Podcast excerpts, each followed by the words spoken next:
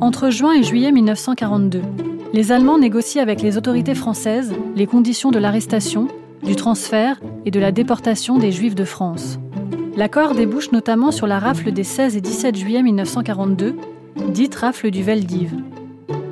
Voulue par l'occupant mais menée par la police française, cette rafle et celles qui vont suivre sur tout le territoire français, zone occupée ou zone libre, marquent un tournant décisif dans l'application de la solution finale de la question juive en France. Pour la première fois, les femmes et les enfants ne sont pas épargnés. La rafle du Veldiv se solde par l'arrestation, à Paris et en banlieue, de 12 884 personnes, dont 4 051 enfants de 2 à 16 ans. Dans le cadre de la commémoration de l'année 1942, le mémorial de la Shoah vous propose une série de podcasts sur les rafles de l'été 1942.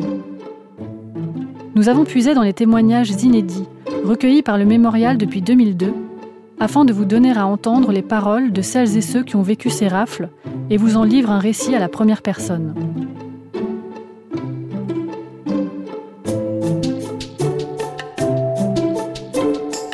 Les témoins de l'été 42.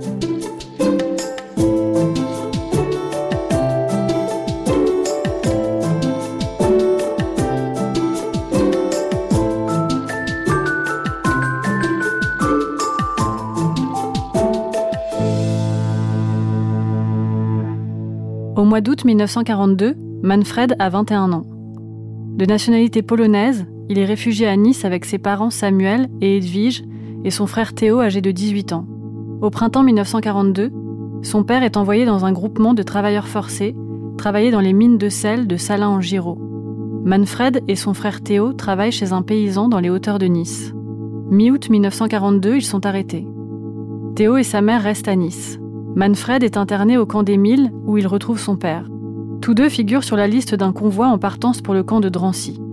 Le convoi arrive à Lyon où Manfred et son père sont appelés à sortir du train. La mère de Manfred a réussi à acheter leur libération. Réunis, Manfred et sa famille décident de quitter la France pour la Suisse où ils sont internés de camp en camp, mais d'où chacun d'eux parvient finalement à rentrer vivant. Ils se retrouvent à Paris en 1945. Je m'appelle Manfred Katz. Mon père habitait Nuremberg, ma mère habitait Francfort. Ils se sont mariés en 1920 à Würzburg et je suis né le 12 juin 1921 dans une station balnéaire à 25 km de Francfort. Pourquoi? Parce qu'il y a pénurie d'appartements à Francfort. C'est la raison pour laquelle mes parents se sont installés donc dans cette petite ville qui s'appelle Bad Homburg. J'ai passé les premières années de ma vie à Nuremberg. Et à l'âge de 5 ans, ma mère a voulu m'inscrire dans une école. J'ai été refusé parce qu'à Nuremberg, on acceptait les enfants qu'à partir de l'âge de 6 ans. Mon grand-père maternel, qui habitait Francfort, m'a pris alors en charge il m'a inscrit dans une école juive à Francfort, où j'ai passé la première année de ma scolarité. Mon grand-père était un artiste, sculpteur sur bois. Quelques-unes de ses œuvres ont été exposées d'ailleurs à l'exposition internationale de Paris en 1900. Il était très estimé dans sa communauté, il jouait un rôle important et hum, je dois dire que cette année que j'ai passée auprès de lui a eu une forte influence et sur, mon caractère, sur mes idées, sur mon comportement. Jusqu'à aujourd'hui, je ne l'ai pas oublié. Cette année passée, je suis retourné à Nuremberg. Mon père m'a inscrit dans une école, dans une école privée jusqu'à l'âge où je devais aller au lycée. Ensuite, je suis rentré dans ce qu'on appelle en Allemagne les humanités, Humanistisches Gymnasium, où on apprenait entre autres le, latin et les grec. Les nazis étaient arrivés au pouvoir et l'ambiance euh, à l'école devenait de plus en plus lourde. Je me souviens de la fin de l'année scolaire en 1935, euh, c'était la fête pour honorer les bacheliers. Les étudiants étaient appelés au fur et à mesure à la tribune où le directeur leur remettait le certificat de fin d'études. Chaque élève était applaudi par l'assistance, par les parents des élèves, sauf quand euh, il s'agissait des bacheliers juifs. À ce moment-là, c'était des ricanements et des rires dans l'assistance.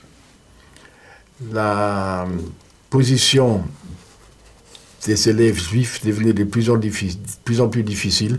Je dois dire que la séparation de l'Église et de l'État n'existant pas en Allemagne, tout le monde avait un enseignement religieux obligatoire.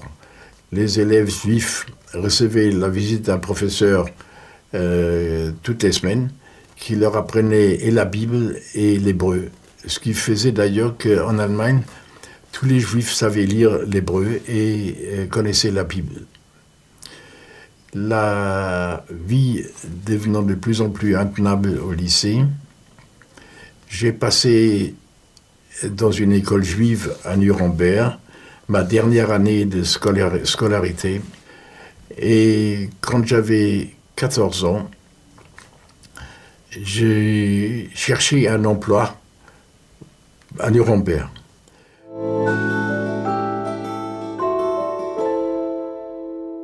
En 1933 ou 1934, nous avons passé des vacances d'été dans un village à, pas loin de Nuremberg, chez des paysans, ma mère, mon petit frère et moi. Mon père venait nous rejoindre dans cette euh, ferme euh, toutes les fins de semaine. Un jour, ma mère a eu un cauchemar. Elle a rêvé que mon père avait été battu par des voyous.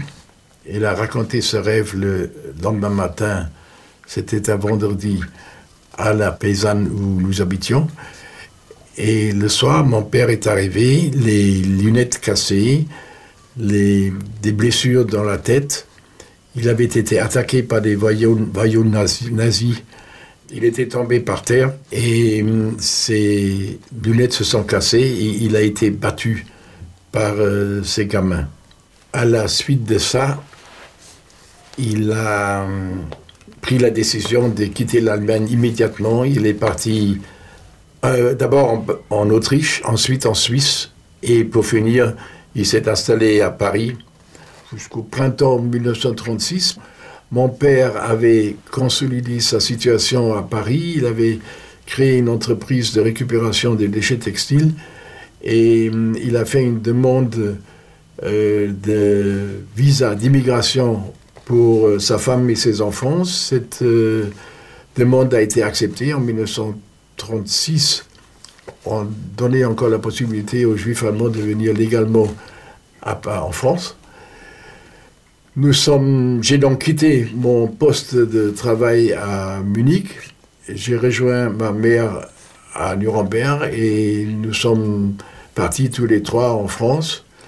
Euh, je me souviens que lors du passage du train sur le pont du Rhin, mon frère et moi, nous avons entonné la Marseillaise pour montrer que nous étions devenus des hommes libres. On a fait une petite halte à Strasbourg où euh, nous avions de la famille aussi. Et après, nous avons rejoint mon père qui nous a installés d'abord dans un hôtel et ensuite dans un appartement qu'il avait loué à la portée de Bagnolet à Paris. Bon, nous arrivons la déclaration de guerre, euh, l'invasion, l'arrivée des réfugiés hollandais, belges, luxembourgeois. Et le 12 juin, euh, Paris se vidait, le 12 juin déjà auparavant. Enfin, nous sommes partis. J'avais. J'étais émancipé par mon père au point de vue commercial et j'avais créé moi-même une. Euh, entreprise de récupération avec un associé euh, de déchets textiles. Euh, j'ai été émancipé, j'avais passé mon permis de conduire bien que mineur. Et en 1940, j'avais 19 ans, j'avais une camionnette avec laquelle j'avais travaillé pendant les premiers mois de la guerre. Et en 1940, donc j'ai pu me servir de cette camionnette pour euh, partir avec la famille. Nous avions en plus de nous quatre une cousine, un cousin et un ami. Nous étions donc sept. Nous étions sept. Nous sommes partis ensuite à Toulouse où nous avons passé euh, Yom Kippour et je me souviens qu'on a organisé un office de Kippour dans notre appartement. il y avait on a, fait, on a signalé aux gens que nous étions là et il y avait une foule de gens qui ont assisté à, l'office de Kippour dans notre appartement, rue Perchepinte. De Toulouse, nous sommes restés environ deux mois. Notre itinéraire nous a amenés à Nice et c'est là que nous nous sommes installés, d'abord à l'hôtel, l'hôtel Escurial.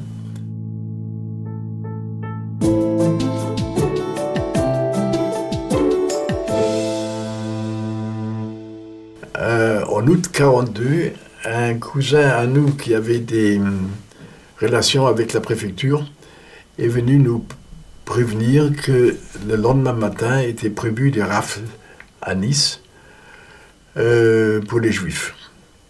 Nous avions un appartement boulevard Gambetta à Nice. Ma mère, mon petit frère et moi avons donc quitté l'appartement. Nous nous sommes réfugiés dans la forêt où nous avons passé la nuit, dans des conditions évidemment assez inconfortables.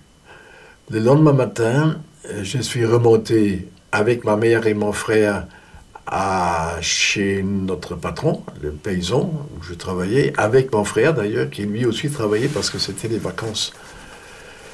Et nous avons travaillé le matin et vers midi, s'est présenté un agent de police en civil qui avait fait la route Poussicard parce que quand il s'est présenté boulevard Gambetta dans notre appartement, euh, il se renseignait euh, qu'est-ce que nous étions devenus et une dame charitable parmi nos voisins s'est empressée de lui signaler que je travaillais pour route de Pessicard.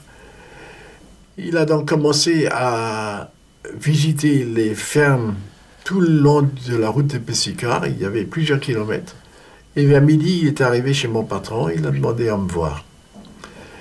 Il m'a signalé donc que c'est un voisin qui lui avait indiqué l'adresse où je travaillais, et il m'a dit que j'étais convoqué au commissariat de police. Nous sommes, il n'était pas motorisé, euh, nous sommes donc rentrés en autobus à Nice. Ma mère n'était pas concernée et mon petit frère était, à l'époque trop jeune pour être arrêté. Euh, ils nous ont d'ailleurs quittés hein, au commissariat de police. Moi, je suis monté. Et je me souviens que j'ai été interrogé sur mon état civil. Enfin, on a voulu m'interroger sur mon état civil. Et le commissaire de police a dit en souriant au policier qui m'interrogeait C'est pas la peine, c'est pas la peine, ça ira comme ça. Nous étions plusieurs. On nous a amenés en voiture à la gare de Nice. Dans un train, il y avait plusieurs compartiments qui étaient réservés pour nous autres. Pour, euh, et le voyage s'est terminé à Marseille. Arrivé à Marseille, je ne me souviens plus de quelle façon on nous a transportés au camp des Milles. C'était une, une tuilerie à, côté d'Aix-en-Provence euh, qui était désaffectée. Et hum, on nous a donc transportés là-bas et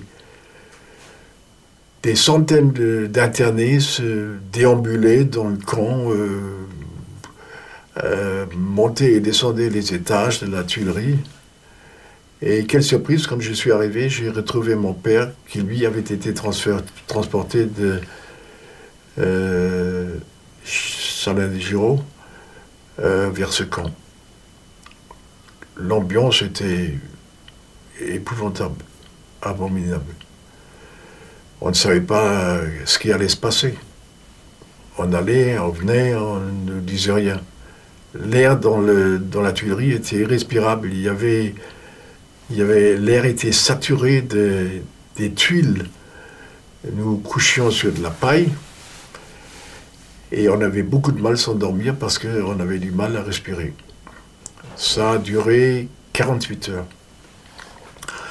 Au bout de 48 heures, il y avait des rails de chemin de fer en face de l'entrée du camp et on a vu s'avancer cinq wagons avec une locomotive qui s'est arrêtée en face du camp. Et on a commencé à appeler les gens qui étaient destinés à être euh, envoyés en zone occupée. Ça a duré des heures, euh, pratiquement toute la journée. Quand il y avait cinq wagons, les quatre premiers wagons ont donc été remplis au bout de plusieurs heures. Et quand on a commencé à appeler les gens pour le cinquième wagon, on a constaté qu'il euh, y avait pas mal de défaillances. Euh, ces, tuileries étaient composées de plusieurs bâtiments et de champs. Et des gens qui étaient appelés pour être euh, envoyés en zone occupée se sont cachés et les policiers se sont pas donné beaucoup de mal pour les chercher. au bout d'un certain temps, on a constaté que le dernier wagon n'était pas complet. On a donc vidé l'infirmerie où on amenait les gens, les gravataires, sur les civières dans le wagon. À la fin du compte, on s'est aperçu qu'il manquait encore deux personnes. Mon père et moi, nous étions sur la liste des gens transportables. Du fait que ma mère travaillait comme volontaire à l'UGIF de Nice, le directeur de euh, cette institution à Nice a alerté l'UGIF de Marseille. L'UGIF, comme c'était la seule organisation juive autorisée, avait ses délégués dans le camp. Le directeur de ces délégués s'appelait Gaston Kahn. Et hum, on nous a appelés au poste de garde nous étions dans une pièce et nous, nous entendions à, côté euh, Gaston Kahn en train de se battre pour nous éviter la euh, déportation. Il était avec l'intendant de police qui était venu de Marseille.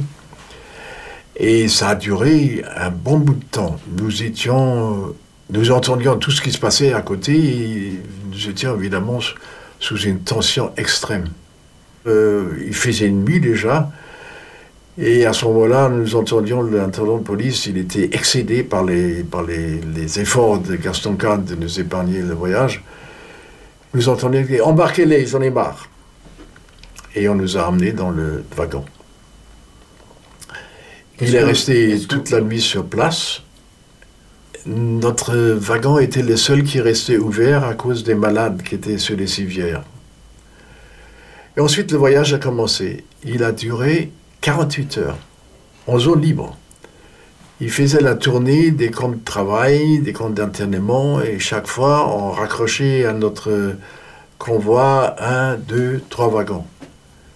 Je crois qu'il y a eu six ou sept camps qu'on a visités de cette façon-là. À un certain moment, nous avons vu passer devant nous les trains qui venaient de Gurs, qui était un camp d'internement pour juifs allemands. Ça n'en finissait pas. Les, wagons étaient, fermés. On voyait la tête des gens par les cloisons qui nous regardaient. C'était un spectacle épouvantable. Nous étions raccrochés à ce train-là. On est arrivé en pleine nuit à Lyon, au bout de 48 heures, comme je l'ai dit. C'était un train interminable. Notre wagon était toujours ouvert, mais avec euh, deux gendarmes à la porte. Arrivé à Lyon, le train s'est arrêté et nous entendions de loin des gens crier quatre, six noms, six noms, dont quatre fils. Les gens se sont rapprochés au fur et à mesure. Je suppose qu'ils se sont arrêtés là où les autres personnes se sont fait connaître. Et quand ils sont arrivés à notre wagon, nous nous sommes fait connaître et ils nous ont dit de descendre.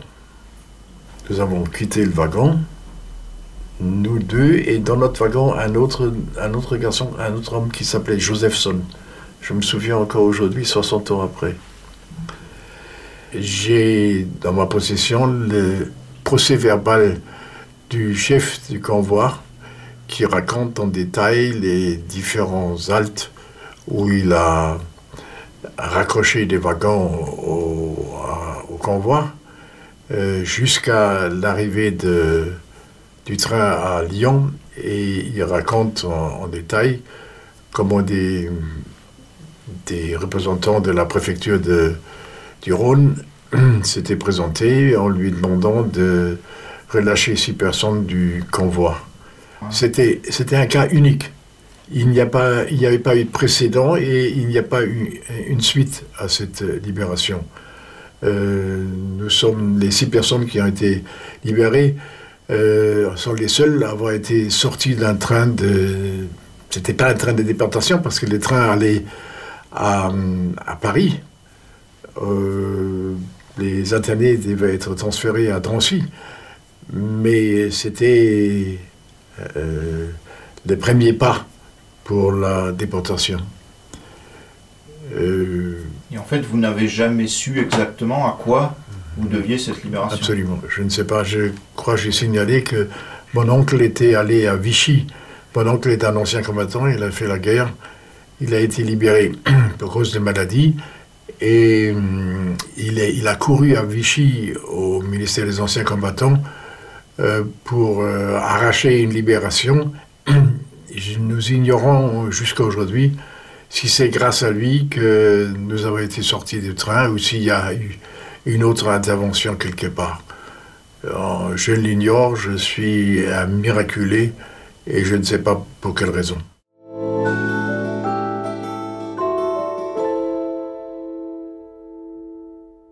On nous a mis au commissariat de police où nous sommes restés, je crois, 48 heures. Au bout de 48 heures, des gendarmes sont venus nous chercher nous avons repris le train en sens inverse pour le retrouver à nouveau au Comte des Milles, près d'Aix-en-Provence. Je ne sais pas comment on a eu un message de notre mère qui nous disait de demander une permission de sortie. Nous avions un an auparavant fait une demande euh, d'émigration vers les États-Unis. Cette demande était en cours de traitement et nous avions demandé cette permission de sortie pour visiter le consulat américain à Marseille. Il y avait encore à l'époque un consulat américain à Marseille pour voir où en étaient nos, démarches. À notre grand étonnement, notre demande a été acceptée nous avons eu notre autorisation de sortie. Ma mère nous a raconté plus tard qu'elle avait vendu à Nice tous ses bijoux à une femme qui lui avait promis que nous allions être euh, objet d'une mesure spéciale du fait de, cette permission de sortie.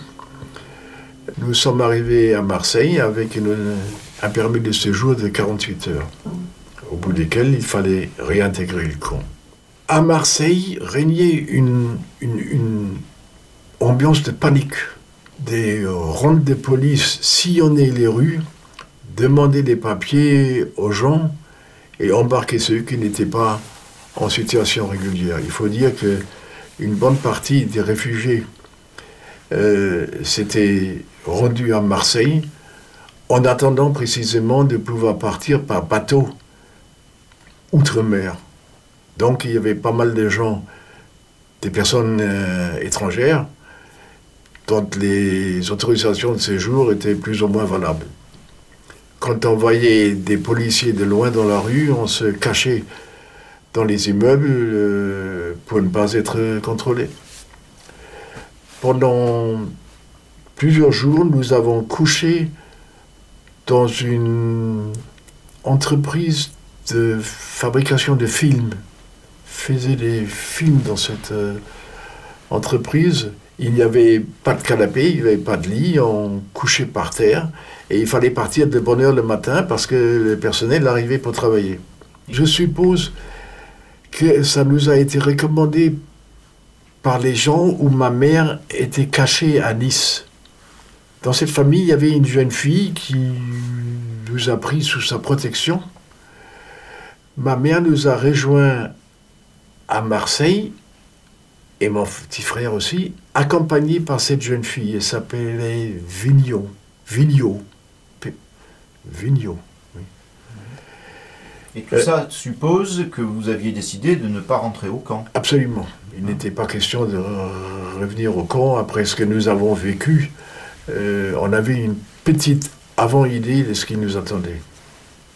La jeune fille de la famille où ma mère et mon petit frère étaient cachés euh, a accompagné euh, ma mère et mon petit frère d'abord à Marseille et ensuite à Grenoble, où nous les avons rejoints, mon père et moi. À Grenoble, l'ambiance était tout à fait autre. On, respirait, il n'y avait pas de police dans les rues, les gens étaient décontractés, on avait l'impression qu'on était en temps de paix. Ça nous a fait beaucoup de bien. Nous logions dans un appartement, dans un très grand appartement, que les propriétaires avaient abandonné exprès pour permettre à des gens en partance pour la Suisse de séjourner un, deux, trois jours en attendant de prendre le train pour la frontière. Nous sommes restés là euh, deux ou trois jours, je crois. Et ensuite, nous avons pris le train que la jeune fille en question a réservé pour nous. En cours de route, nous avons constaté qu'à chaque euh, arrêt, des gendarmes attendaient à la sortie pour vérifier l'identité des, personnes qui descendaient. Notre euh, station à nous s'appelait Monetier-Mornix. Le train était prévu pour 11h50 à l'arrivée dans cette station. Euh, il avait du retard et en fait il est arrivé à midi 20, donc avec une, demi-heure de retard. Nous avons regardé, nous avions convenu qu'en cas de contrôle à la sortie, il fallait descendre à Contrevoie, se cacher jusqu'au moment où la route serait libre. Mais nous avons constaté qu'en fait, il n'y avait plus personne à, la gare. Nous sommes en France, Dieu merci, à midi c'est sacré, tout le monde va manger. Et les gendarmes ont fait comme tout le monde. À midi, ils sont partis manger et la route était libre. Donc, pour que nous puissions nous rendre à, je crois que c'était un hôtel où nous avons rejoint une dizaine d'autres personnes qui, eux aussi, étaient en attente du passage en Suisse. Nous sommes restés là plusieurs jours et puis un soir, euh, le passeur est venu et nous lui avons remis l'argent qui était convenu. La jeune fille en question était toujours avec nous. Hein, elle est restée jusqu'à la dernière minute. Mais là, elle nous a abandonnés. Le, le passeur nous a accompagnés pendant plusieurs heures. C'était assez pénible parce que, en plus de nos bagages à nous que nous avions sur le dos, nous avons porté des valises d'un vieux couple qui avait beaucoup de mal à avancer, à marcher. Et c'était donc assez pénible. Mais enfin, nous étions jeunes et c'était supportable. À un certain moment, le, passeur nous a fait coucher. Il nous a indiqué dans la nuit un endroit à 300-400 mètres. Il nous a expliqué que c'était la route qui menait à, Genève et c'était. Nous étions donc déjà en territoire suisse. Euh, il nous a laissés là, il ne nous a pas accompagnés jusqu'au bout. Nous avons commencé à courir, rapidement bien sûr, et hum, nous n'avons pas trouvé d'obstacle. Nous sommes arrivés sur la route en question et nous avons vu en effet des panneaux indiquant que euh, Genève était à gauche euh, de notre point de départ. Nous avons marché pendant peut-être une demi-heure, euh, à la suite de quoi est arrivée une voiture avec des policiers suisses qui ont vérifié nos papiers. Ils nous ont invités a monté dans la voiture. Il nous a emmenés à Genève, dans un centre d'accueil qui s'appelait les Charmilles, où nous sommes restés quelques jours. À la suite de quoi, euh, on nous a donné l'autorisation de nous installer dans un hôtel dans Genève, où nous étions libres de nous mouvoir. Nous sommes promenés. Pour nous, c'était une sorte de paradis. On mangeait à sa faim. Il n'y avait pas de contrôle de police. Les gens étaient décontractés. Bref, c'était le paradis. Mais ça n'a pas duré longtemps. Au bout de quelques jours, nous avons reçu l'ordre de nous rendre dans un camp de travail, en l'occurrence à Buren, dans le canton de Berne. Et là a commencé une autre histoire qui est notre séjour en Suisse.